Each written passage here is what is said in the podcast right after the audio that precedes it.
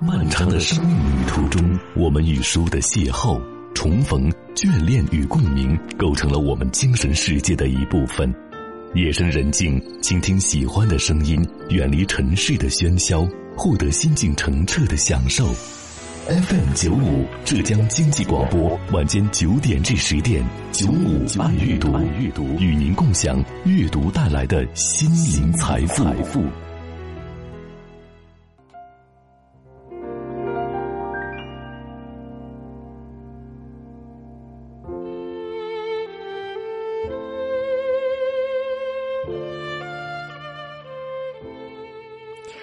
晚上好，收音机旁的各位听友，欢迎在晚间的九点到十点，通过 FM 九五收听，在这个时段由舒心带给您的九五爱阅读。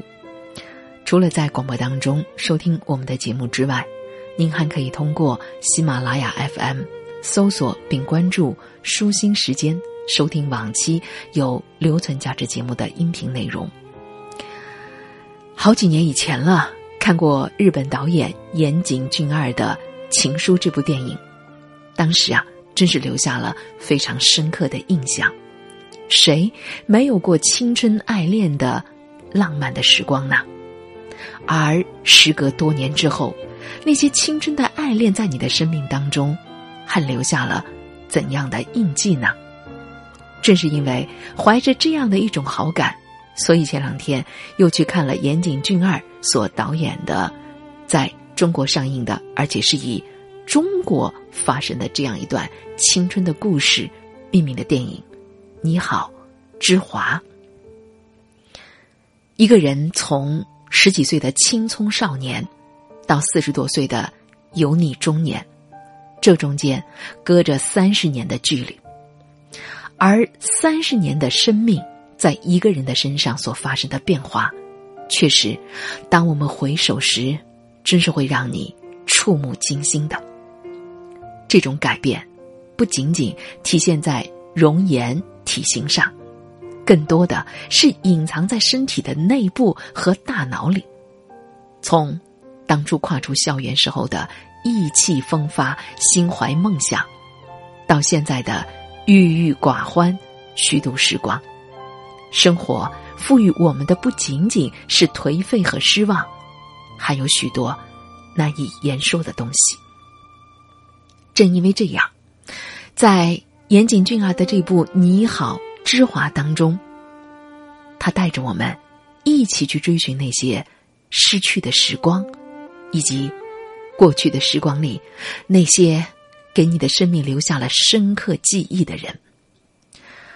可以说，这部电影从头到尾都充满了一种淡淡的哀伤，节奏舒缓，画面唯美，深情涌动，但同时又是含蓄和克制的，像是一股流淌在密林深处的清泉，哀婉动人，同时又涤荡人心，像是。岩井俊二多年前的经典的作品《情书》那样，故事是随着一场葬礼展开。已逝的主角在周遭的亲人和朋友的回忆里，一步步向观众走来，在这些记忆当中，拼凑起这个人戛然而止的人生。《情书》当中的男主藤井树是死于山难的。而这部电影当中的女主之男是因为患了抑郁症而自杀，与他们阴阳两隔的亲朋好友，久久沉浸在难以自拔的哀思里。这样两个分别发生在日本和中国的故事，在风格还有剧情上，却是有点神似，在看似平常的人物关系当中，牵扯出了更多。出乎意料的感情的纠葛，借助书信的来往发展剧情，在这样一种现代人已经感到陌生的交流方式里，去寻找久违了的一字一句里的深情。之华是之南的妹妹，她代替死去的姐姐参加中学同学毕业三十年的同学会，也在聚会上。遇到了姐姐的初恋情人，同时也是自己少女时暗恋的对象颍川。接着，在彼此书信来往的交谈里，慢慢的接近过去的时光。就像电影《情书》里讲述的是藤井树与两个长相非常相似的女孩，她们之间的情感。这种感情当中，其中的一个女孩是无知的，直到藤井树逝去以后，在他的未婚妻思念过度而寄出的一封封情书，意外到了和男主同名同姓的女孩的回信里，在他的回忆当中，渐渐察觉并领悟到当初作为同班同学的藤井树，那埋藏在内心深处。极为纯真的情感。如今的《你好，芝华》这部电影，讲述的是颍川和芝南、芝华这两姐妹之间的情感的故事。少男少女之间最初的春心萌动，像是初生的幼芽，那般的清新可人，又像是含苞待放的蓓蕾，郁郁还休。那一封封由妹妹芝华的手传递给姐姐的情书，写满了少男颍川懵懂的恋情。三十年以前的青涩，和三十年之后的苍凉，形成了无比鲜明的对比。一个全班最优秀、全校也是最出众的女生，因为长期的家暴抑郁自杀，家里人对外说是病死。因为他们觉得自杀是极其不光彩的。我个人会觉得，《你好，芝华》这部电影比《情书》更深刻感人。那种把美好的东西摧毁给你看的悲剧的效果，让你明白，所有的人生的遗憾未必会有答案，而所有的美好却注定是回忆。所有的错过。都是必然。这种对于生命的质问，注定是徒劳无益的。影片里每一个角色不经意当中散发出的无力感，都让人相当的无奈。年迈的父母，白发人送黑发人，长期以来跟姐姐已经比较隔膜的芝华，一双尚未成年的儿女。三十年来一直深爱着之南的颍川，逃避现实又结婚成家，并且即将再次做父亲的张超。张超后来正怀着身孕的妻子季红，一个一个都挣扎在自己生活的陷阱里。我们常说把自己活成最好的自己，这个说法像是一种奢望，是。说起容易，做起难的事情，特别像知南这样，当初在学校里各方面极其优秀，成年以后的生活却陷在泥潭里无法自拔的人，他的心里就更难以承受了。你看，一个人的内心需要多么强大，才能够不被恶狠狠的生活所摧毁呢？拥有一份美好的情感。也许是抵御生活浊流的武器，仿佛像是险象环生的沙漠里的一汪清泉，可以滋润快要干涸的心田。即使是望梅止渴，也好过从来没有过。颍川正是因为有这样一份情感的寄托，他写出了小说《知南》。知南。因为这些小说原稿的书信，一直在自己的生活里硬撑到生命的最后一刻。其实，他们都是弱者，因为他们没有勇气和魄力来面对和收拾一片狼藉的人生。之南走了，他结束了自己的破碎，把自己的破碎不负责任的留给了父母、妹妹。儿女和与他有过亲密关系的人们，他的死不只是因为软弱，还有亲人朋友的冷漠以及隔阂。当芝华哭着对颍川说：“如果姐姐能够跟你结婚就好了。”其实未必吧。即使之南当初有足够的智慧看穿张超本来的面目，就算他能够跟颍川修成正果，以颍川应付生活的能力，也未必能够给之南一个安稳的家，一份无忧无虑的人生吧。谁能够预想到两个相爱的人的结合，是不是会陷入到另一种悲哀呢？说实在的，生活。从来不会放过任何的一个人。生活的迷人之处，正在于它的多才多姿和充满悬念，而这也正是生活可怕的地方。说不清楚哪天，他就把你伤到体无完肤。所以，假如你喜欢冒险，就不要惧怕受伤。片尾最后的一个镜头。定格在那个空旷无人的教室里，穿着白衬衣的颍川和之南并排坐着，阳光透过窗帘洒在他们的身上，他们恬淡的神情和向着对方微微扭转的身体，美好的时光总是转瞬即逝，当你再次回头寻找时。又早已是物是人非。这部电影让我们重新去温习美好，直面人生。希望我们不要在经过了三十年漫长的求索，甚至付出生命的代价以后，才解读出人生的谜底。颓废的张超说：“人生呐，真不是你随便扒拉扒拉。”就能写清楚的。我想，如果剧本给张超的戏份再多一些，也许我们可以看到一个更加复杂深刻的生活的失意者。他内心的挣扎、自卑、无望，他以攻击身边最亲近的人作为发泄的方式，毁掉了善良、美好的之男。可自己，不也是被生活？摧毁的一个人吗？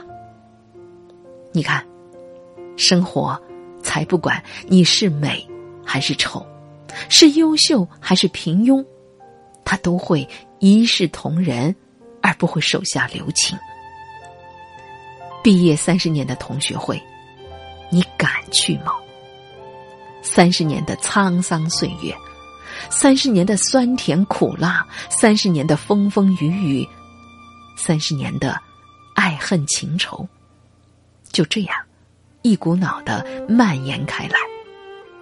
记忆里那双清澈明亮的眸子已经暗淡浑浊，光洁红润的皮肤已经干涩起皱，清秀俊朗的脸庞已经松弛浮肿，苗条健美的身形已经膨胀走样，天真无邪的笑容。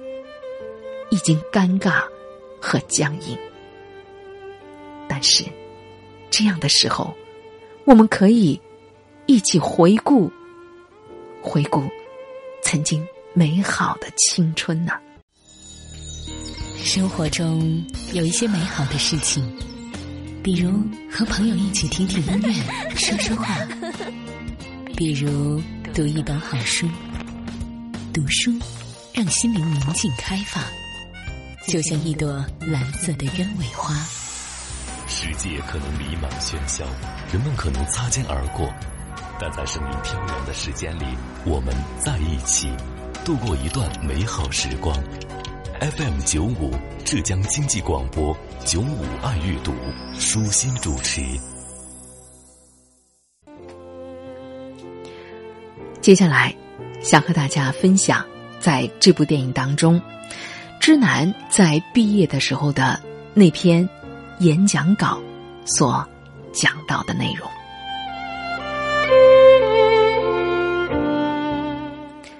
相信中学时代对于每个人而言，都将是终身难忘也无法代替的回忆。如果你问我未来的梦想和目标，我一下也没办法说的特别具体。但我觉得这样很好，这样我们的未来才有无限的可能。我们的人生选择丰富多彩，我们每个人，无论是过去、现在还是将来，都走在自己独特的人生道路上。也许有的人能实现梦想，也许有的人不能。人生有艰难的时候，也有痛苦的时候。在那样的时候，我相信我们一定都会想起这个地方，这个我们的人生有着无限可能的地方。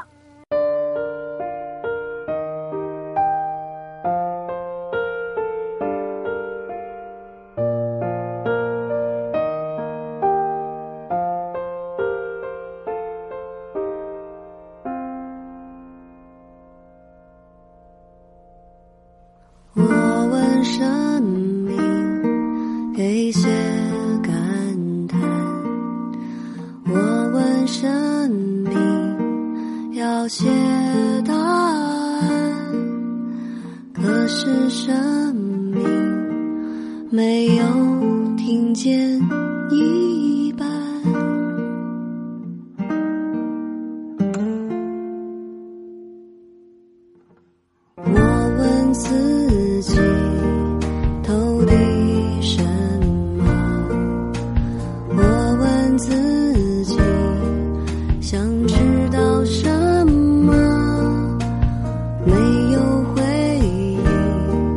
是什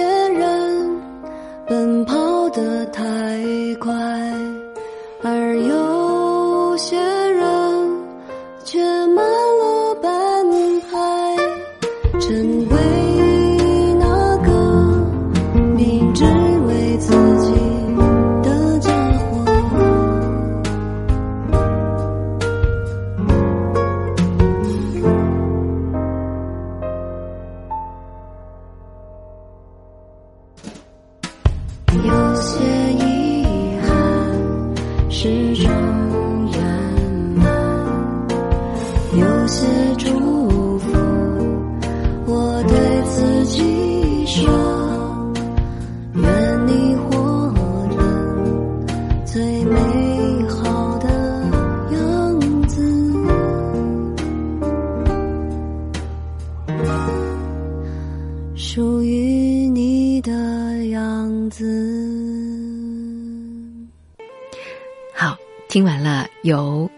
好，之华》这部电影当中的主演周迅演唱的影片的片尾曲《样子》之后，我们再一起来欣赏由全新朗诵的汪国真的这首诗歌。只要彼此爱过一次，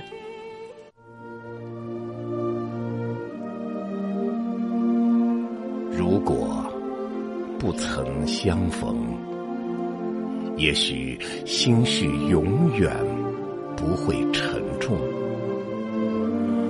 如果真的失之交臂，恐怕一生也不得轻松。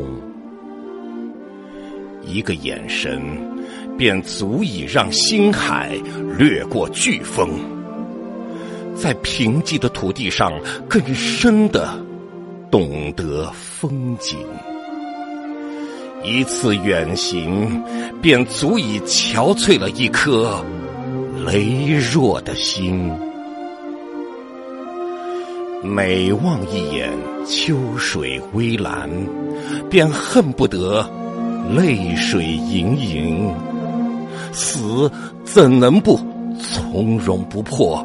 爱又怎能无动于衷？只要彼此爱过一次，就是无憾的人生。也许，也许。永远没有那一天，前程如朝霞般绚烂；也许永远没有那一天，成功如灯火般辉煌；也许只能是这样，攀援却达不到峰顶；也许。只能是这样，流浪却掀不起波浪。也许我们能给予你的，只有一颗饱经沧桑的心和满脸风霜。